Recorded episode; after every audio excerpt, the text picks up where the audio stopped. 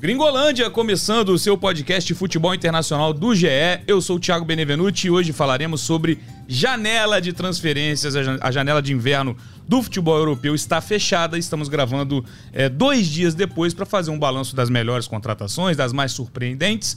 Tenho aqui ao meu, ao, ao meu lado hoje Kaique Andrade e Jorge Natan. Kaique, começo contigo aquela pitada inicial. Alguma te surpreendeu nessa janela? Bem-vindo, cara. Fala Bené, Natan, amigos do Gringo. Pois é, cara, é falar muito de janela, né? De Chelsea e futebol inglês, que é, é inevitável, né? Que roubaram a cena. Vamos ver o que, que, que rola nesse papo. Jorge Natan, voltando de férias, Jorge Natan, rapaz. Para acompanhar tudo é complicado, né, cara? Bem-vindo de volta ao Gringolândia. Salve Bené, salve Kaique, salve galera ligada aqui no Gringolândia. Pois é, voltando de férias, aí férias curtas, né? Foram duas semaninhas aí, mas em alguns momentos eu viajei, né? E em alguns momentos eu fiquei sem sinal o dia inteiro. E, pô, na hora de olhar as notícias, etc., muitas vezes não, não parava exatamente para olhar como é que estava o mercado, até porque muita coisa rolou. E aí você perguntou de surpresa. Foi assim que eu me surpreendi quando eu vi o João Cancelo com a camisa do Bayern de Munique. Quando eu vi aquilo ali, eu não entendi nada, assim. Tudo bem, o Cancelo já não estava na melhor das formas do, do Manchester City. A última vez que eu tinha visto no noticiário, ele estava ali é, meio que sendo especulado e tal. Mas não esperava que ele saísse logo agora em janeiro. E ainda conseguiu um grande clube, o João Cancelo foi para o Bayern de Munique. Foi o que mais me surpreendeu.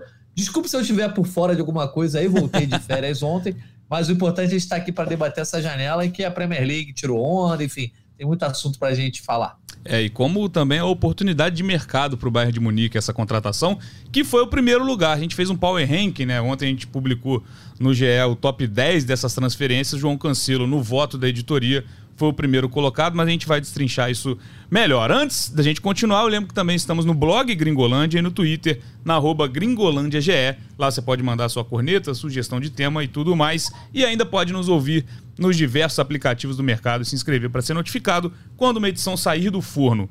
Para começar, Kaique, a gente tem que falar de Chelsea, né? O maior gastador é recorde não só dessa janela, é recorde contando tudo, porque são mais de 600 milhões de euros eu acho que assim, no apagar das luzes veio aquela grande contratação. Acho que aquele nome de impacto, o Enzo Fernandes, foi contratado, é, a maior contratação da história da Premier League, 121 milhões de euros. Acho que até o Enzo, as contratações do Chelsea estavam deixando um pouco a gente com o pé atrás. Você concorda com isso? Sim, concordo totalmente. É, eu, eu, até estava brincando com um amigo meu, né? Que o, o, Chelsea parece a gente jogando FM, né? Futebol Manager.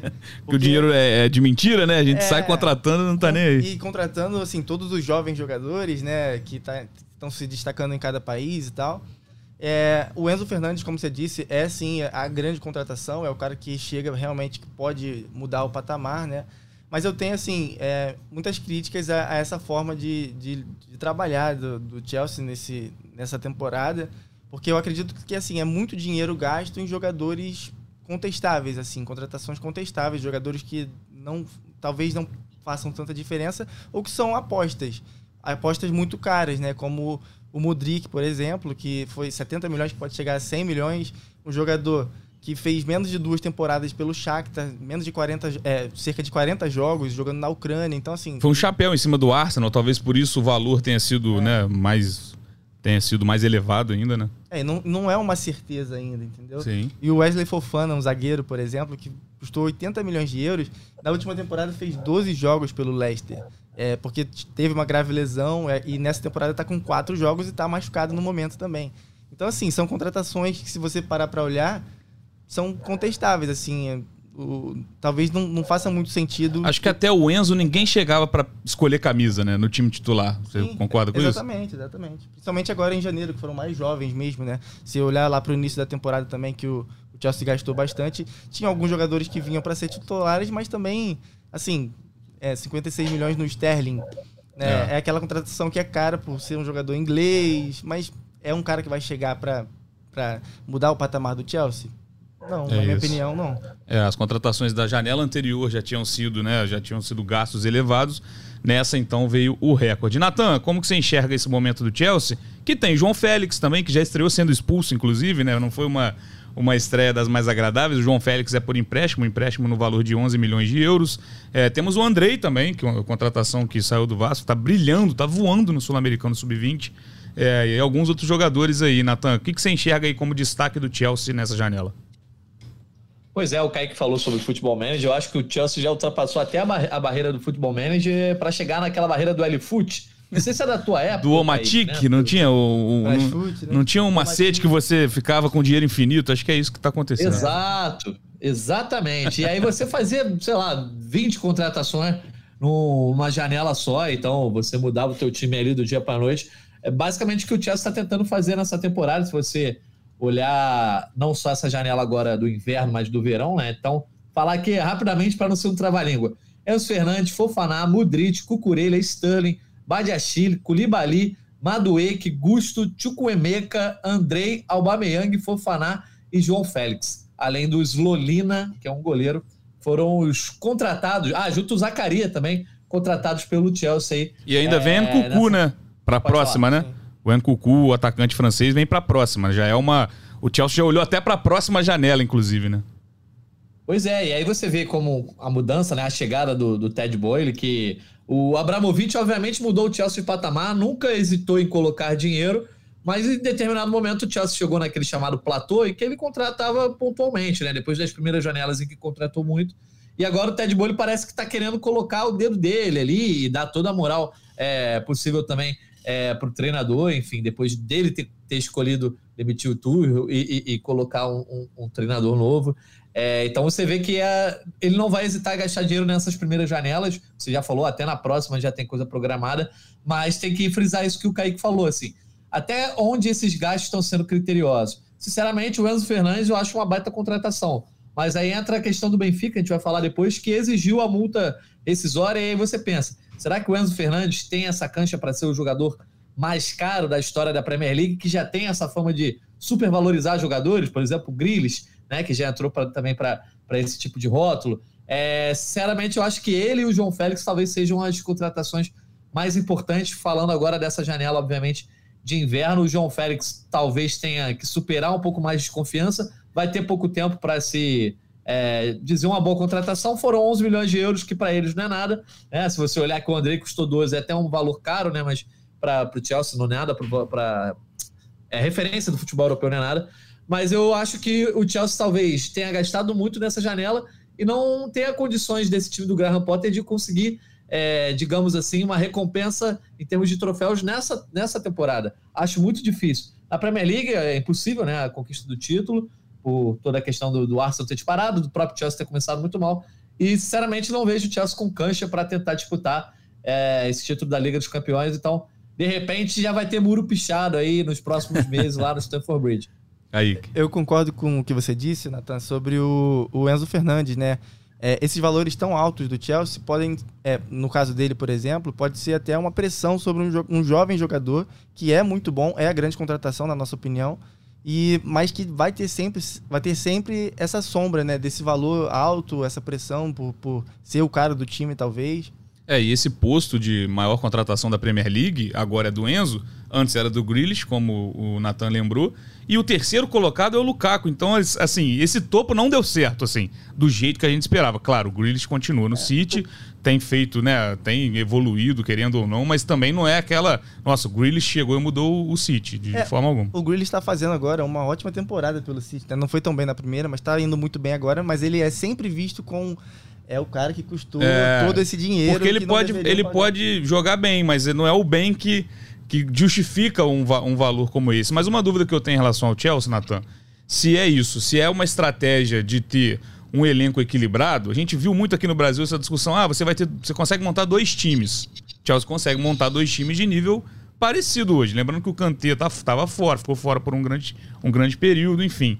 Ou é atirar em vários para ver se alguns vão dar certo, Natan? Como que você enxerga isso? É, um, é uma estratégia de equilíbrio, de ter um banco de reservas de alto nível, que é uma coisa que grandes clubes não têm. O Real Madrid não tem um, um time B que se, né, se, seja equivalente ao time A.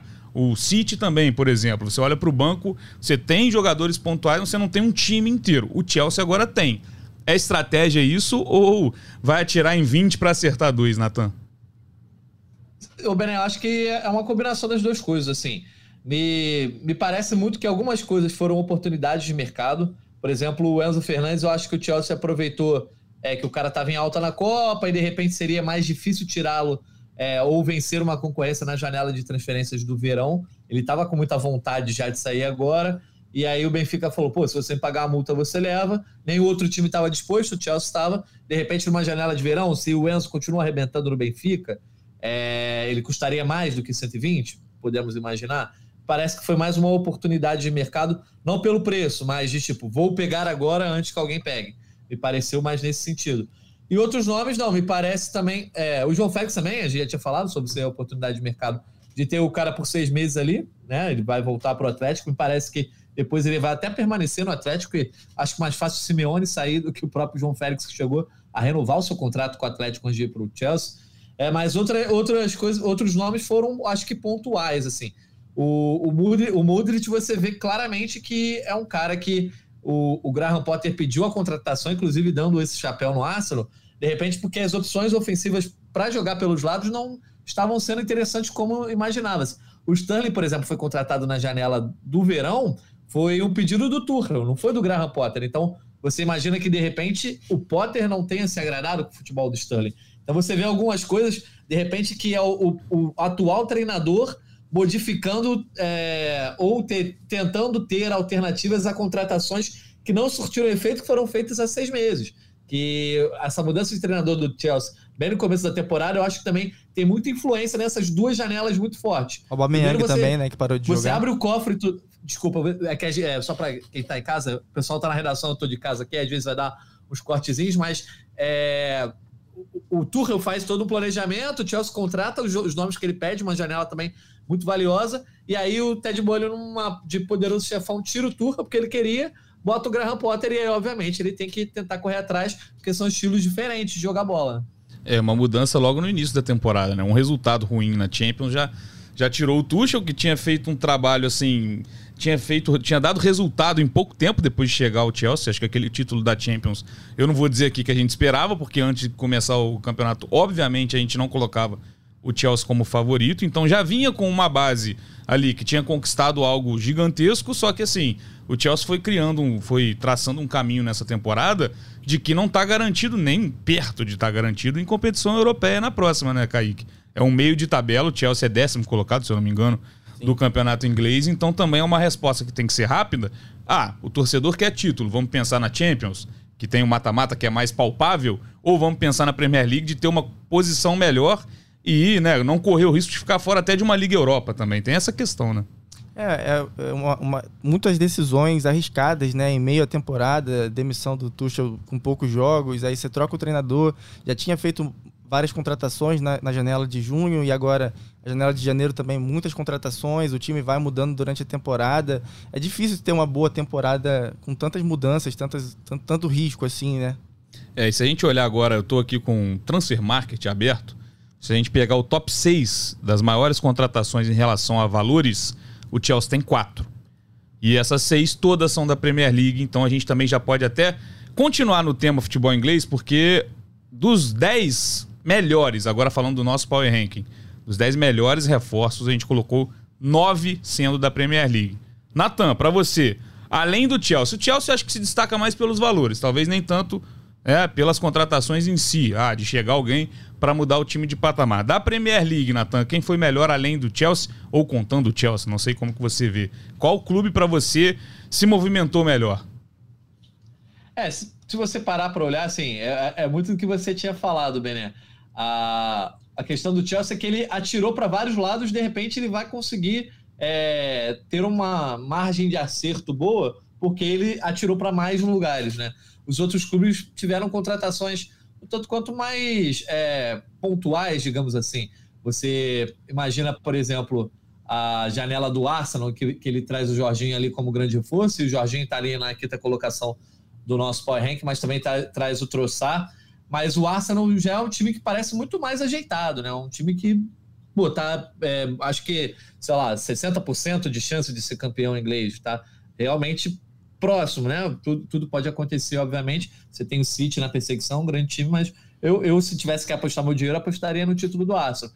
Então você traz reforços pessoais, ele tentou trazer o Mudrit, né? Acabou levando esse chapéu, mas o Trossard para mim foi um grandíssimo reforço. Assim, Também, concordo. jogando muita bola no, no Brighton e, e, ganhou até. Para mim, deveria ter ganho mais espaço na seleção belga ao longo da Copa do Mundo.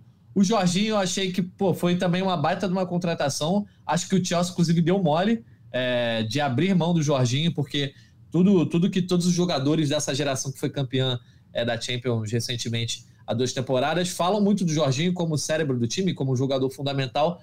E me parece que o Arsenal ganha muito com a chegada do Jorginho, além do Chelsea perder demais. Então, é, sinceramente, se tivesse que colocar um time em primeiro, né, né, entre os times ingleses assim, eu colocaria o Arsenal por ter sido mais certeiro, de repente. Mas é, eu acho que o Chelsea vai acabar acertando, por exemplo, na contratação do Enzo Fernandes. Acho difícil dar muito errado, né?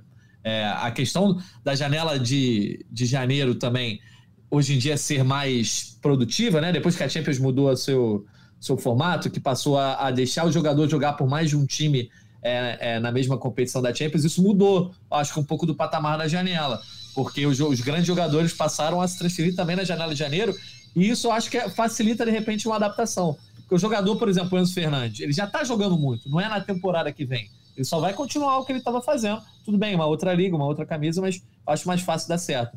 Eu destaco o Gakpo também que vocês colocaram ali, que eu estava torcendo para ir para o Manchester United, né?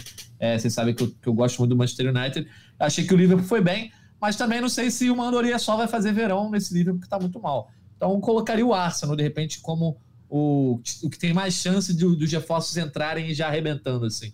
Uma coisa que vale a gente pontuar também, que é a única janela de inverno que está acontecendo logo depois da Copa do Mundo, né? Tá colado com a Copa. Então você citou, Natan, dois destaques da Copa. O Enzo Fernandes é, é o, foi o eleito melhor jovem, fez uma baita Copa do Mundo, e o Gakpo também teve seu destaque. Gakpo fez seus gols pela, pela seleção holandesa. E só para pontuar, o Natan colocou o Arsenal em termos de gastos, o Arsenal está em sétimo lugar nessa janela na Premier League. A gente tem um gráfico aqui que eu estou vendo. O Chelsea disparadíssimo, né? O Chelsea com triplo né, em relação ao segundo colocado, que foi o United. Depois do Manchester United tem o Nottingham Forest, West Ham, Newcastle, Southampton e aí depois vem o Arsenal. Kaique, concorda com o Natan que o Arsenal foi mais pontual e, e fez ali o que precisava para continuar? Porque o Arsenal precisava de reforço para o ataque, porque a gente sabe que o Gabriel Jesus ainda vai levar um tempo para voltar.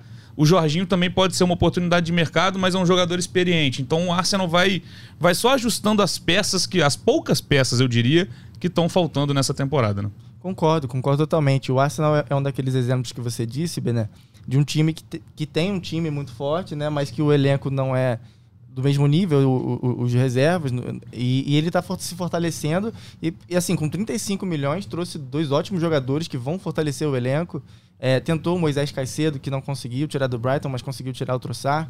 É, então eu, eu, concordo com o Natan, eu acho que o Arsenal é sim o, o, destaque assim positivo dessa janela. E a gente tem que dar para destacar também o Nottingham Forest, né? Que o, trouxe o Scarpa, o Danilo, boas contratações de brasileiros. O Keylor Navas também, eu acho interessante. Vamos ver como é que ele vai chegar lá. Já tem o Henderson, que é um bom goleiro. Que é... tá, mas tá, que tá lesionado. O Navas chega por um por um, uma necessidade, né, uma urgência, digamos assim, do Nottingham Forest, mas também acho que foi uma Tem boa. O Felipe também. O Felipe né? também chegou, Felipe, exatamente. É, é um time que, assim, não gastando como o Chelsea, mas se movimenta muito de uma forma parecida. Ah, e já, e já sai um pouco, já, já tem um patamar para não ser aquele time de brigar lá embaixo, porque quando até quando contratou o Scarpa, a gente falava, ó, Scarpa tá indo pro lanterna do campeonato inglês, já não tem esse posto e não joga mais para isso. O Nottingham Forest, semifinalista da Copa da Liga Inglesa, já um time que tá, que tá, né, tá evoluindo ao longo da temporada e acho que um meio de tabela ali já tá suficiente, assim, para as pretensões do time, né? Sim, foram mais de 30 contratações na temporada, né? Se movimentou bastante agora em, em janeiro também. De volta à elite, né? Praticamente montando o time do zero, né? Sim, sim. É, é um time que, sim, é, eu concordo com você. Agora dá para olhar para para posições mais acima na tabela. Uma dúvida que, eu, que pintou agora, Jorge Natan, você que sabe tudo. O Jorginho no Arsenal, ele chega, ele é titular absoluto? Lembra, o time do Arsenal está encaixado. Tem um meio-campo ali com Thomas Partey, tem Chaka, Odegar. O Jorginho, ele chega como titular desse time, o Natan, dá para desbancar alguém logo de cara ou é briga por posição? Cara, é titular absoluto, acho difícil cravar. Primeiro, até pela questão da gestão do grupo, né? Não sei se, se o Arteta com o time, pô, tão encaixado, tão bem, até animicamente mesmo, né? Você vê que o, que o Arsenal tá com uma aura diferente, tá com, com a energia positiva, digamos assim. E aí você falou, tem o Partey ali, o próprio Chaka também jogando muito bem. Uh, enfim, o, o Odegar que joga abastecendo esse ataque que também tá tendo tanto encaixe assim com o Saka e o Martinelli. É, acho difícil que o Jorginho já chegue para ser titular, mas acho que o, o Arteta vai tentar colocá-lo o máximo possível, dar cancha, justamente para tentar trazer um pouco mais de experiência para esse Arsenal, por conta dessa reta final. O Arsenal tem uma vantagem, sim, que é confortável, né, de cinco pontos, e tem um jogo a menos do que o City na Premier League, mas foi o que a gente falou, às vezes duas rodadas podem modificar todo esse cenário. Né? Não, não, não me parece que o Arsenal vai dar esses modos pela consistência que vem mostrando. Mas, de repente, a experiência do Jorginho, é, no Chelsea, onde já conquistou título nacional, conquistou título internacional, pode ser o que falta para esse time que foi montado, mas também tem muita juventude. Né? Você tem o Odegar, que é muito jovem, o Chaka já é mais experiente, mas eu acho que o Jorginho pode ser um cérebro, é, um cérebro que às vezes pode faltar para esse Arsenal em jogos decisivos né? Como, por exemplo, foi aí no jogo de Copa contra o Manchester City, tudo bem, é um, é um outro contexto, mas era um, era um, jogo com basicamente os dois times é, próximos dos times titulares. Então, acho que ele não vai chegar pedindo camisa, botando faixa de capitão, mas acho que vai, vai ser um processo que o Arteta vai tentar acelerar para esses jogos mais decisivos aí é, nessa segunda metade da temporada. Kaique, concorda? Concordo, eu acho que o Arsenal é, tá encaixado, né? O meio-campo tá, tá forte, o Partey é um jogador que eu gosto.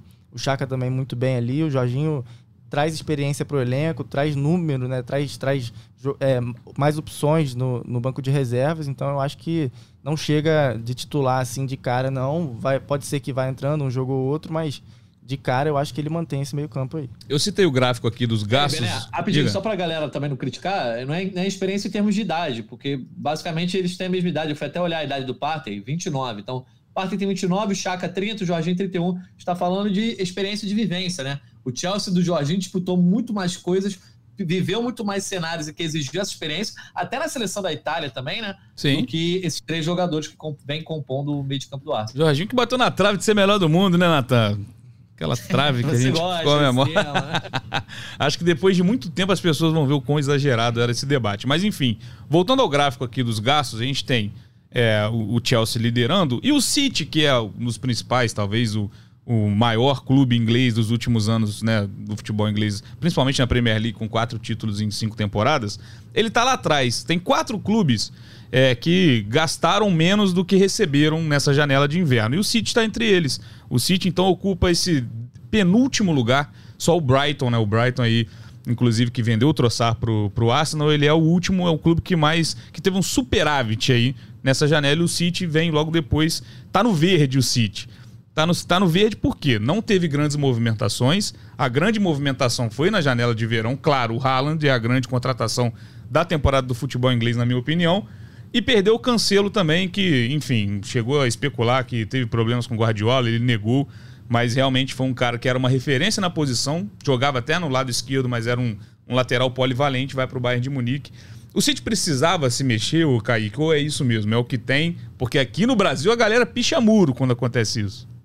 É, então, eu acho que não. Eu acho que, que é natural, assim, o City nas últimas temporadas gastou bastante, se reforçou bastante, até nessa com o Haaland, né, que foi talvez o principal reforço dos últimos anos aí no City. Então, eu até discordo do, do que você disse no início sobre o City não ter um time reserva com nível, com um nível parecido do titular. Eu acho que Claro, quando você tem De Bruyne, Haaland, é difícil é, é, você exato, ser próximo. Exato. Mas eu acho que assim, o City é um time que consegue montar dois times, é, duas escalações né, diferentes, assim, com, com um bom nível. Então eu acho natural do City gastar menos. Isso do Cancelo foi talvez foi a grande surpresa da janela, né? A gente era, era para muitos o melhor lateral do mundo até, até a Copa, né? Ele era titular ainda é, absoluto lá no City. Jogava na esquerda, mas se botasse na direita era titular também. E, e aí parou de jogar, negou essa confusão com o Guardiola e ninguém ficou, ninguém entendia muito bem assim porque, porque ele não vinha jogando. Até porque eu não lembro de ter visto ele jogando mal, assim. Eu, eu, eu vi uma leve queda de desempenho, mas ah. também porque o sarrafo anterior estava muito alto. Sim, é. sim, é, é. Ele estava num nível muito alto, assim. Eu, os jogos é, a recentes. Copa foi péssima, né? É, não, na Copa é, sim, é sim. outro. Né? Parecia outro cancelo, inclusive. Sim, sim. É, foi reserva também na Copa, né? É, me chamou a atenção essa, essa, essa saída dele do time, do City, e agora pegou todo mundo de surpresa é, a saída por empréstimo para o Bayern, que é uma boa, uma boa oportunidade para o Bayern, né? Não, o Bayern se reforça muito bem, o Cancelo já chegou lá dando assistência, inclusive. Nathan, havia alguma brecha, alguma posição que o City poderia se reforçar ou não? O time já é um dos mais fortes e vai com o que tem mesmo. Cara, assim, brecha eu acho que sempre tem, ainda mais pelo jeito, jeito de ser do Guardiola, né? aquela coletiva aí que viralizou recentemente, dele reclamando do pessoal não ter a mesma fome porque vem ganhando muito. É, se você olhar de repente o ataque, o Haaland, né? Ele, pô, você não precisa de ninguém. O Haaland já resolve muita coisa. É, o Julian Álvares, que chegou nessa temporada, ganhou um outro tamanho depois da Copa do Mundo. E os, jogadores que o, que o Guardiola coloca ali para jogar junto no ataque, o próprio Grealish, Bernardo Silva, que já joga de meia, joga de ponta, enfim, são jogadores muito versáteis. Mas se você parar para pensar, se acontece do Haaland se machucar como aconteceu por umas quatro ou cinco vezes na temporada passada no Borussia Dortmund, ele não tem exatamente um reserva direto, né? Você não tem um homem-gol para substituir o Haaland, pelo menos não no jeito de ser do Haaland, né? No jeito, o estilo de jogar que, que é essa coisa de arrancar e para cima, ser um jogador físico, de poder não só estar tá dentro da área, mas também puxar a marcação para fora. Eu não vejo nenhum jogador assim, tanto nesse estilo do Haaland. Muita gente pode falar que o Julian Álvares talvez possa simular ou emular esse estilo do Haaland. Sinceramente, não vejo. Então, acho que poderia tentar uma contratação, nem que fosse por empréstimo, de um, de um centroavante reserva. Eu acho importante ter sempre esse homem-gol aí, até porque você não sabe o que vai acontecer. É, tudo bem, o sarrafo do Haaland é muito elevado, mas eu acho que sempre tem algum tipo de, é, de brecha. Só que eu concordo com o Benessi, por exemplo, o City tem um bom elenco, é, mas não sei se ele tem tantas peças em termos de número mesmo. Acho que o meio de campo tem muitas opções. E aí, no meio de campo, no ataque, o Guardiola consegue compor. Mas não consigo ver, por exemplo, até a própria saída do Cancelo, eu acho que muda muito o estilo do, do City de jogar pelas pontas. Vai prejudicar muito esse jogo pela ponta, que o Cancelo ia muito à linha de fundo, apoiava muito, é, seja jogando. Era quase um atacante um muitas vezes, né, Nathan? Enfim, fala aí. O Cancelo era quase um atacante muitas vezes nesse time, né?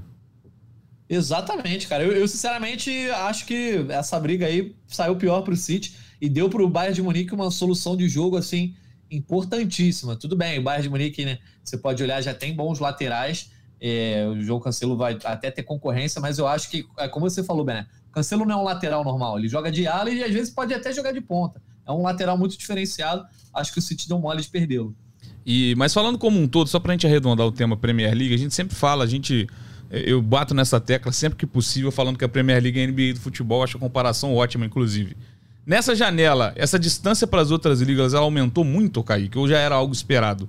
por conta dos gastos, por conta dos valores elevados, porque a gente viu basicamente nesse, nesses últimos dias de janela, a gente fica por conta disso é, no plantão, né?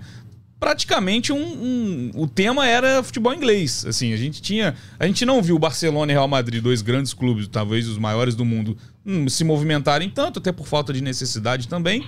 Então ficou muito focado na Premier League. Isso é só porque as movimentações aconteceram mais lá, ou realmente essa distância em relação à qualidade das ligas mesmo, de ter mais clubes brigando. Você vê o Chelsea e o Liverpool no meio de tabela, quer dizer que os clubes menores, entre aspas, estão à frente. O Brighton está à frente. O Newcastle a gente até esperava pela quantidade de dinheiro que, que foi investido no Newcastle. Mas enfim, essa distância da Premier League para as outras, ela aumentou muito nessa janela ou já é algo que vem de anos?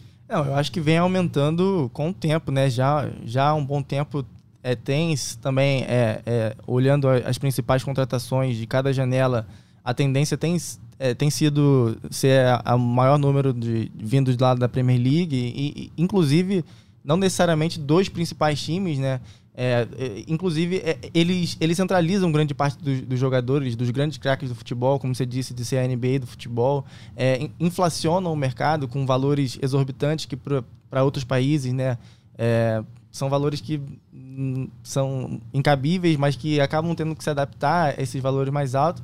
E os jogadores também se movimentam de forma diferente. A gente tem, o, o por exemplo, o Paquetá, que saiu do Lyon, que é um time que briga nas cabeças lá na França, por exemplo, para jogar no West Ham, que é um time de meio de tabela, que está até lá embaixo agora. O João Gomes também, que teve proposta do Lyon preferiu ir para o Wolverhampton, que é um time que está brigando contra o rebaixamento, porque estar na Premier League hoje é... É a grande vitrine, né? Sim, é, é melhor do que você estar, às vezes, num time que briga lá em cima de outras ligas, né? Aconteceu até com o Danilo. Danilo tinha também o Mônaco interessado, mas o Nottingham Forest, além de ter é, feito a melhor proposta, também acaba sendo atrativo. Natan, como que você enxerga isso? Cara, Bernardo, você lembra no, no nosso Gringolândia que a gente discutiu sobre o Messi ser melhor do mundo? Não lembro se foi ano passado, sei lá. Ah, é tanto ano, Natan. Pode ser do todos os anos. do Lewandowski, enfim. Foi, um, foi uma parada dessa, assim. E aí eu falei que a Premier League estava numa primeira prateleira e a La Liga tava, tinha uma prateleira embaixo e a La Liga vinha depois. É, você falou que eu estava exagerando e tal, e talvez esteja exagerando, mas eu acho que esse cenário é cada vez mais realista, assim, porque a Premier League, a cada janela que passa, cara, ela, ela vem. Se não existir esse abismo, ela, ele vai ser criado ou está sendo criado. Porque, infelizmente, a gente sabe que hoje em dia o futebol e o dinheiro é.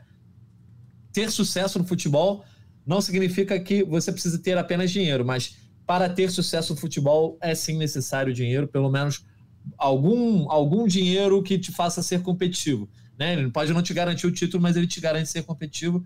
E é o que está acontecendo com os clubes da Premier League, assim. Quer dizer que vai sempre ganhar a Champions o clube da, da Premier League? Obviamente não. Você tem outros gigantes espalhados. Tem o Real Madrid, tem o Barcelona, tem o Bayern. O Real Madrid o atual campeão. Barcelona é... na Champions agora não está nem chegando, né? Mas enfim, vai voltar a qualquer momento.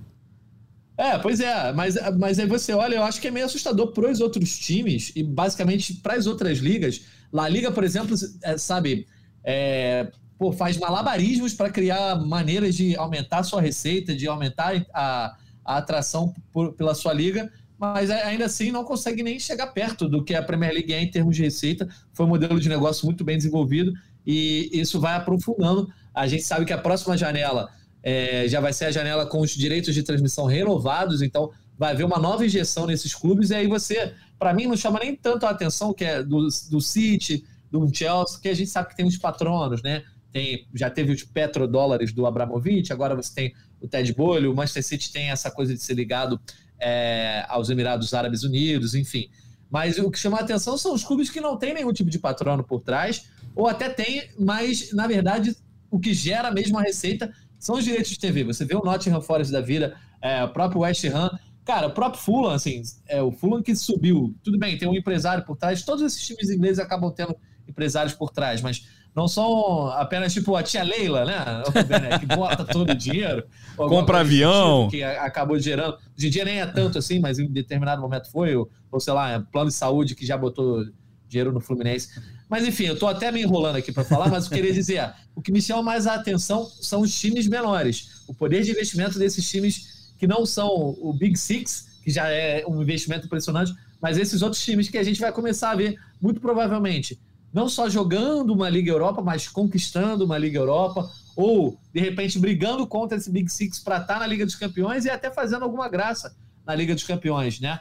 É difícil na Premier League a gente ver que esses times consigam um título, como o Leicester fez, talvez seja mais complicado, mas eu acho que cada vez mais é preocupante para as outras ligas em termos de produto. É o que você falou, a Premier League cada vez mais parece um outro, um outro esporte. Eu prefiro ver sempre o jogo da Premier League. Sem dúvida. Passando dois jogos de duas ligas diferentes no mesmo horário, eu quero ver o jogo da Premier League. Inclusive, quando sai a escala eu tô com a Premier League, eu comemoro. Às vezes cai um PSG e sei lá Exato. quem pra fazer também. É lógico que é bom ver Neymar e Messi em ação, e Mbappé, claro, mas a Premier League sempre dá aquele ânimo a mais para fazer os jogos.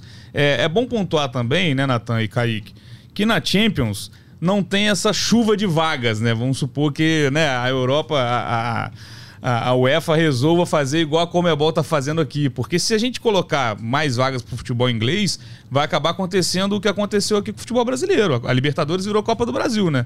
É, é, pelo menos isso lá eles têm esse limite. E claro, a gente vê os times ingleses chegando, mas obviamente os gigantes con continuam nessa briga. Por mais que não a gente não tenha movimentação gigante, Real Madrid já tem um timaço, PSG já, já tem um timaço e o Bayern já tem um timaço. É, e apesar de, de a Premier League é, gastar muito mais, se reforçar muito mais, centralizar os grandes craques, mas na Champions a gente nem vê esse, essa superioridade toda, né? É, a gente tem sempre duelo. Lógico, os times ingleses chegam fortes, mas tem também o Bayern, o Real Madrid, outros times que dão trabalho, às vezes eliminações inesperadas dos ingleses. Nos últimos anos, se a gente olhar, o desempenho não é tão, tão favorável dos times ingleses na, na Champions, na Liga Europa. Natan, e como é que fica essa ordem para você? De favoritismo. A gente vai, lógico que a gente vai ter o Gringolândia especial Champions League. Estamos em fevereiro, mês que volta, é, que começa o mata-mata da Champions. Mas essas mudanças na janela mudam para você uma ordem de favoritismo na Champions ou ela se mantém? Lembrando que a Champions tem logo de cara nas oitavas dois assim confrontos que eu acho que são bem interessantes, que são Liverpool e Real Madrid e Bayern de Munique PSG. A janela mudou para você, Nathan? Alguma ordem de favoritismo ou de, de chegada na Champions? Cara, não mudou tanto assim, mas eu, eu acho que. É, porque eu, se eu, não, eu não lembro agora exatamente o Power Ranking, o Bené. Se foi o City ou se foi o, o Bayern de Munique que ficou na primeira colocação nosso Power Ranking ao final da fase de grupos. Acho que o PSG também estava ali entre, entre os primeiros colocados, mas ficou depois caído porque passou na segunda colocação, o Benfica passou em primeiro. É, mas assim, eu acho que em termos de favoritismo, eu passo a confiar um pouco mais no Bayern por conta do João Cancelo. Sim, eu acho que é o tipo de contratação que abre um, uma forma de jogar diferente, abre uma nova possibilidade. Não estou dizendo que o Bayern de Munique vai ganhar a Liga dos Campeões por causa do Cancelo, mas eu acho que, que ganha uma alternativa. Um time que já era muito, muito bom. É, e líder, um tá, Natan? Assim, e líder do nosso Power Ranking já era, já era o Bayern de Munique. Então melhorou ainda o que já estava ótimo. Pois é, eu acho que, que acaba melhorando. O City, para mim, continua ali, apesar de a gente ter falado, ah, perdeu o Cancelo, não trouxe ninguém dentro desse, desse cenário, né? Do City continuar com o Haaland jogando muito bem, com o De Bruyne jogando muito bem, aí eu acho que o City tá ali, talvez o, o, grande favorito, junto com o Bayern de Munique. De resto, cara, a única coisa que eu acho que, que muda um pouco é o Chelsea passar a ser um time a ser, é, sei lá, mais atrativo para a gente ver. É, o, o Chelsea não fez uma fase de grupos muito interessante, até porque o grupo em que ele estava também não chamava tanta atenção, estava com Milan, Salzburg e o Dinamo Zagreb, passou ali, fez seu feijão com arroz, mas com a temporada tão irregular, com a saída de técnico, com a Premier League ruim, a gente não estava olhando tanto, tanto para o Chelsea. Agora eu acho que a gente vai olhar com olhos melhores, né? Tem boa chance de estar na quarta de final, vai pegar o Borussia Dortmund. É, acho que não muda tanta coisa. Eu não vejo o Liverpool com cancha para eliminar esse Real Madrid nesse momento, mas é aquilo, né? Copa é Copa. O próprio Real Madrid já cansou de fazer a situação oposta, né? De chegar lá e surpreender. Mas, sinceramente, quero ver também como o Benfica vai se comportar sem o Enzo Fernandes, já que foi talvez a grande sensação da fase de grupos, contra outra grande sensação que é o Bruges. É, e tem mais uma grande sensação que é o Napoli também, né? Bom lembrar que o Napoli, líder do campeonato é. italiano, está numa temporada mágica. Kaique, como que você enxerga isso? E lembrando, né? Real Madrid PSG, gente, o cancelo no Bayern foi aquela oportunidade que a gente colocou em primeiro lugar. Mas Real Madrid e PSG, as movimentações são zero, assim, praticamente zero. O PSG quase contratou o Ziyech, né? Mas, enfim, é, aquela brasileirada aconteceu no futebol europeu, que o documento não chegou por culpa de não sei quem, o Chelsea mandou errado, não sei se foi de propósito. a gente não... né? É, perdeu o Navas, exatamente. Perdeu um reserva ali de nível que realmente queria jogar mais, né? Porque o Donnarumma ganhou a posição depois de ser contratado. Perguntando também sobre isso da Champions, mas falando de Real e PSG também, Kaique. Acho que faltou alguma coisa, nem que seja para reforçar um, um, elenco, né? Opções. Porque o PSG, quando vai contratar alguém de ataque, por exemplo, a gente sabe que vai ser difícil. Esse cara vai jogar com os três? Você vai chegar, vamos supor que o Ziyech tivesse ido para o PSG. Vai ter um time titular com Ziyech, Mbappé, Messi, Neymar? Eu acho muito improvável.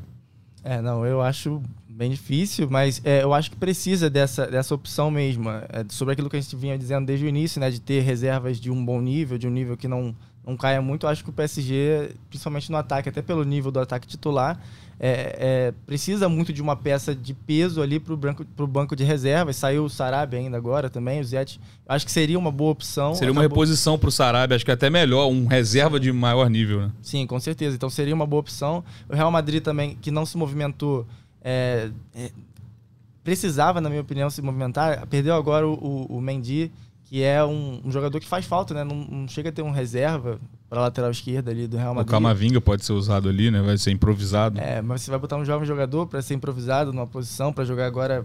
Não sei quando exatamente que o Mendy volta, mas ele vai ficar acho que uns dois meses parado. Então é, é um jogador é, é uma posição talvez que o Real Madrid ah, pudesse. O Camavinga jogou assim na Copa, né? De repente sim. não seja tão, sim, tão sim. chocante para ele. É, não. E de resto eu concordo com o Natan. O, o Bayern saiu fortalecido, já era já era um, um dos favoritos e o Cancelo entrega muitas opções, muitas opções é, na direita, na esquerda, mais defensivamente, mais ofensivamente. É um jogador que, que adiciona muito a esse time do Bayern, sim, com certeza.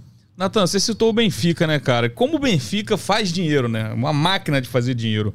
O Enzo Fernandes foi só mais um capítulo. Só não, né? Ele é um grande capítulo, né? O Benfica acabou aí, uma, uma transação de 121 milhões de euros, é muita coisa.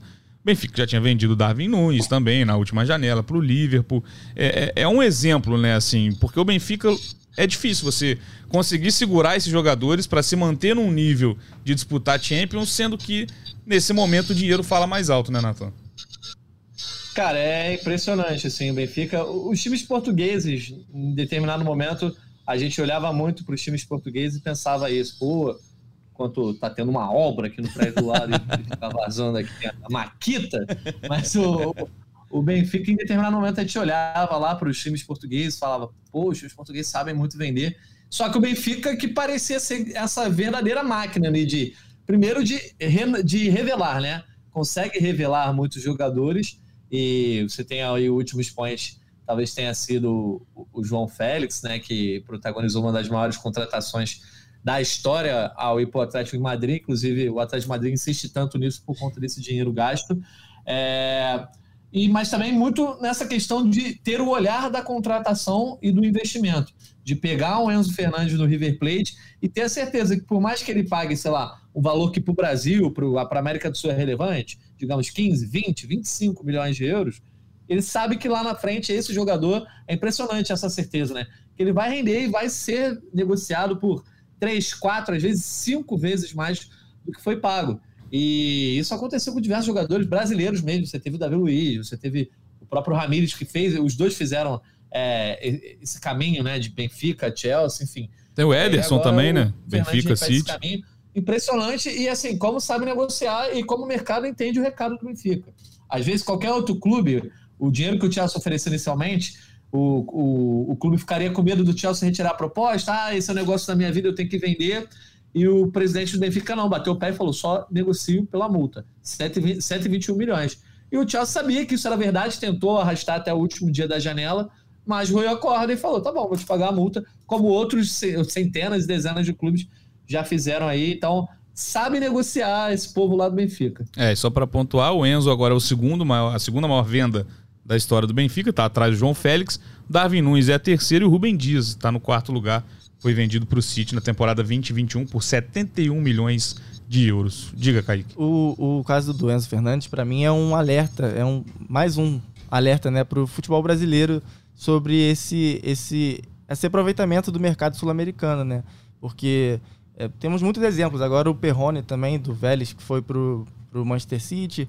É, o, o, futebol brasileiro, se olhar com mais cuidado, se tiver um trabalho mais forte com esses de olheiros na, na, na, Argentina, Uruguai, na América do Sul em geral, consegue pegar esses jogadores antes do, dos europeus, né? Eles estão aqui mais perto da gente, é, disputam competições contra a gente, então eu acho que o futebol brasileiro tinha que olhar mais, ter mais cuidado e, e pensar mais em investir nesses jogadores do futebol sul-americano. Não deixar passar um Soares, né, Natan? Igual já aconteceu. O Enzo, o Enzo foi, foi oferecido ao Flamengo, né? Teve alguma negociação, acho que quando ele estava no Defensa e Justiça ainda. E o Flamengo acabou não Sim. se interessando e acabou indo depois mais caro pro Benfica. E só que esse mais caro acabou saindo muito barato, né? Teve, deu um lucro muito, muito grande pro Benfica. É, o que acontece aqui também é que existe a, a, limitação também, né? A gente vê o São Paulo, por exemplo, nesse momento, com nove estrangeiros, só que só podem jogar cinco, só podem ser relacionados cinco por jogo também. Diga. Não, eu, eu, só ia comentar que o Benfica também tem os casos que às vezes o jogador não é negociado de primeira, né, por uma grande cifra, mas depois ele se torna um jogador, assim, ele já é comprado ou é revelado, depois sai para uma cifra um pouco maior e depois estoura para ser um dos jogadores mais caros. É o caso, por exemplo, do próprio João Cancelo, assim. Que o João Cancelo foi revelado pelo Benfica, depois ele vai para Inter, né, não vai para Inter emprestado e vai para Juventus e depois é que ele vai para o City com o tamanho que ele tem hoje próprio Bernardo Silva foi assim também. Eu lembro que na Copa do Mundo, a gente até fez uma matéria que o próximo jogador dessa lista aí, o Enzo Fernandes, acabou sendo é, o, o, o jogador que Benfica olhou, contratou e vendeu. Mas dos jogadores formados pelo Benfica, você tem o Gonçalo Ramos, né? Que se tornou uma das sensações ali da, do mata-mata da Copa com hat-trick nas oitavas, deixou o Cristiano Ronaldo no banco. Tem 21 anos e, e pode, pode aumentar essa lista aí também, de repente, nas próximas janelas. É isso. Chegando nos finalmente, então agora é hora. Vocês têm algum destaque antes a gente. Vou abrir para votações agora, aquela hora que a galera vai vai discordar, vai cornetar lá no nosso Twitter. Algumas considerações finais? Eu, eu queria, só para só não dizer que a gente está falando só de Premier League, eu queria hum. também falar do mercado do Olympique de Marseille. Porque eles contrataram o Vitinha, né, do, o atacante que se destacava no Braga, outro Se Vitinha. eu não me engano, é, é a única contratação do top 10 de valores que não é da Premier League. É, foi, foi, foi um valor alto, se Ah. não me engano, 30 milhões de euros, algo assim. E, mas eles trouxeram também por empréstimo o Malinovski, o ex-jogador da, da Atalanta, o ucraniano, um bom atacante. E, para mim, um- uma das grandes contratações dessa janela que foi o Onari, né? O marroquino, que fez uma grande Copa do Mundo, foi por um valor baixo, acho que 8 milhões de euros, e chegou fazendo um golaço já no, no Marcelo. Então, assim, eu acho que vale um pequeno destaque aí para esse time, para esse mercado do Marcelo aí agora de janeiro. Natan, algum destaque final antes da roubada que eu vou colocar vocês? Não, eu queria só comentar assim, é, foi legal ver algumas movimentações de jogadores brasileiros, né? Por exemplo, a chegada do Danilo e do, do João Gomes na Premier League. O próprio Matheus Cunha, né? Atacante que acabou ficando fora da Copa jogando aí pelo, pelo Wolverhampton, algo interessante da gente ver. E jogadores muito jovens também que acabaram se transferindo. Você viu o Jefinho indo pro, Lyon agora no final da janela. O Andrei do Vasco, né? Que eu acho que não vai ter espaço nesse exato momento agora no Chelsea, mas foi uma janela que envolveu jogadores brasileiros e é legal a gente ver que é, entre as grandes contratações ali, se você abrir o bom transfer market, tem vendas de, de jogadores brasileiros, de clubes brasileiros para fora, como o João Gomes e o Danilo, mas também você tem jogadores que estão sendo negociados, comprados por, por times brasileiros.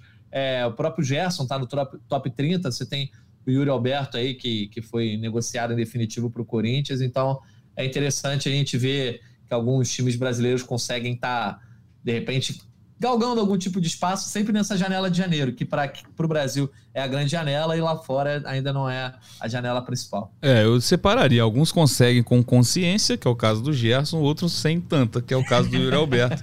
Cada Pode clube, ser, pode ser. cada clube tem sua situação aí bem né, definida, enfim, mas tentando também se reforçar. Bora então, vou colocar vocês na roubada. Vou começar com você, Kaique. A gente tem o top 10, claro que a gente fez o nosso top 10 do Power Ranking de melhores contratações, mas eu quero saber agora a contratação pra você que vai flopar. Pra quem não conhece o termo flopar, é dar errado, né? Não, não vai funcionar do jeito que a gente espera, pelo menos a princípio. Não precisa ser dentro desse top 10 que a gente colocou, não. Mas um reforço badalado que você acha que não vai corresponder às expectativas. É, eu acho Coloquei na roubada, hein? Eu é, gosto roubada, disso. roubadaça. mas eu acho que já dá pra. Pelo início, já dá pra. eu tenho uma resposta aqui já fácil, que é o João Félix, né? Que ele já começou sendo expulso, já começou Um totalmente. jogo, um cartão vermelho, nenhum gol. Exatamente, já tá suspenso aí. Então, é assim, é, é um jogador que, que tem uma, uma- um estilo de jogo muito específico, que é, foi exatamente o que deu errado no, no, no Atlético de Madrid, né? Ele em Portugal, por exemplo, tem um rendimento melhor, no Benfica jogava melhor, no Atlético de Madrid não conseguiu acontecer. Então tem que ver essa questão do encaixe, é um, é um ótimo jogador, só que também teve é, essa sombra do valor muito alto, né? E, e o Atlético tenta se, se tenta resolver isso sem ter um grande prejuízo.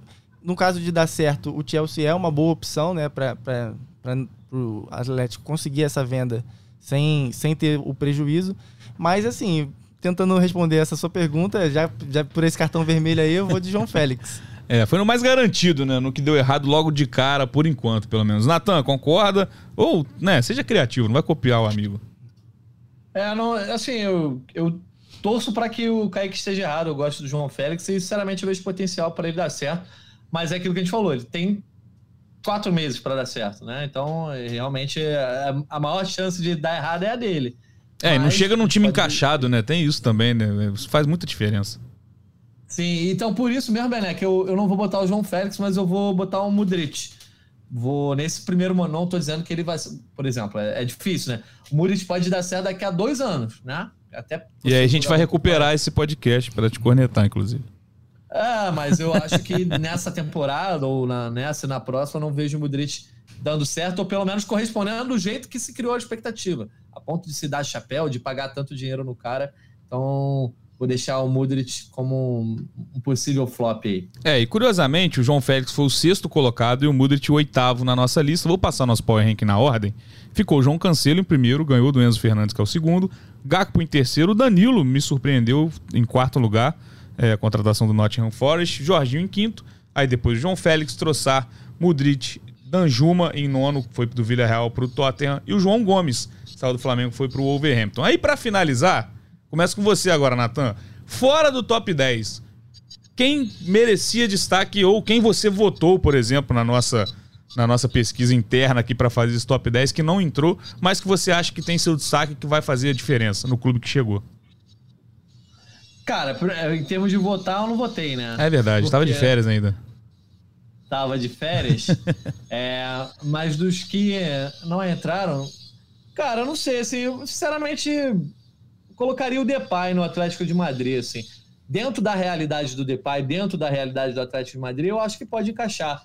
Acho que um, um tava precisando do outro ali. Inclusive, achei meio injusto o processo que se deu com o Depay ali no Barcelona, porque é, ele e o, e o Aubameyang, eu acho que conseguiram ajudar o Barcelona de alguma forma. E, então, vou apostar no Depay. Acho que ele é um jogador que pode render dentro da, da expectativa do Atlético de Madrid. Até porque, assim, é mais também falta de opção do que convicção no Depay, mas vou botar o Depay. É isso, eu fico imaginando a conversa do Depay com o Aubameyang quando o Barcelona anunciou o Lewandowski, né? Falando, é, vamos começar a procurar outros rumos porque deu ruim. Mas, Kaique, algum voto seu que ficou fora desse top 10 que você queira destacar? É, eu vou destacar dois, então. O Badiachile, né, o zagueiro do Chelsea, que, que chegou jogando bem, eu acho que foi uma boa contratação do Chelsea. E o, um, o, o que eu já citei, o Unari do Olympique de Marselha, que foi uma contratação é, criativa, assim, de um jogador que foi muito bem na Copa do Mundo, foi um valor baixo, né, 8 milhões de euros. E já chegou muito bem também, fez um golaço na estreia, então 22 anos só, eu acho que foi uma, uma boa contratação que poderia ter entrado nesse top 10 aí. Uma contratação que eu, que eu votei lá pro fim da, da lista que eu botei em 10 foi o Sommer também. Acho que foi um achado ali que Bom, o Bayern teve uma urgência, que, o, que o Neuer né, tá, tá fora de combate. E o Sommer já tinha dado muito trabalho, inclusive, pro Bayern de Munique. Enfim, foi uma boa, uma boa pinçada no mercado. Mas diga, Natan. Eu ia falar só, é porque entra nessa janela, não foi exatamente uma negociação feita agora, mas oficialmente entra nessa janela. E eu acho que talvez não tenham dado tanto valor é a contratação do Scarpa, né? Pelo, pelo Nottingham Forest, porque assim, está falando do melhor jogador do Brasileirão, do último Brasileirão, junto com, acho que o craque do Palmeiras, junto com o Rafael Veiga atualmente. Então, acho que não é uma contratação para se esquecer, não. Acho que se ele tiver a cabeça no lugar, e ele vem demonstrando nos últimos anos que está com a cabeça no lugar, pode estar bem na Premier League, até porque é um cara que tem muito recurso da bola parada, e isso faz diferença nessa liga. Então, faria uma menção rosa ao Scarpa aí. Acho que o Nottingham Forest foi muito bem nos dois jogadores que ele tirou do Verdão. Ah, bem pontuado. E é um foi um desejo do Scarpa, né? Foi fim de contrato dele com o Palmeiras. E acho que o Scarpa indo bem na principal liga do mundo é algo que até a seleção brasileira pode ficar de olho, porque é uma, é uma posição carente, uma posição que a seleção brasileira encontrou dificuldade recente. E se o Scarpa vingar no futebol inglês, já é um nome bem possível para o próximo técnico da seleção brasileira, que eu não faço a menor ideia de quem vai ser. Não sei se vocês têm palpite, mas aí é papo Abel. para outro Gringolândia. Vamos ficando por aqui então, né? Falamos demais já. Próximo Gringolândia falaremos sobre Mundial de Clubes, certamente. Esse mês falaremos também sobre The Best, Champions League. Então, rapaz, teremos trabalho, hein? teremos muito trabalho nesse mês, mas é disso que a gente gosta. Esse podcast tem edição de Maurício Mota, coordenação de Rafael Barros e gerência de André Amaral. Tamo junto e até a próxima.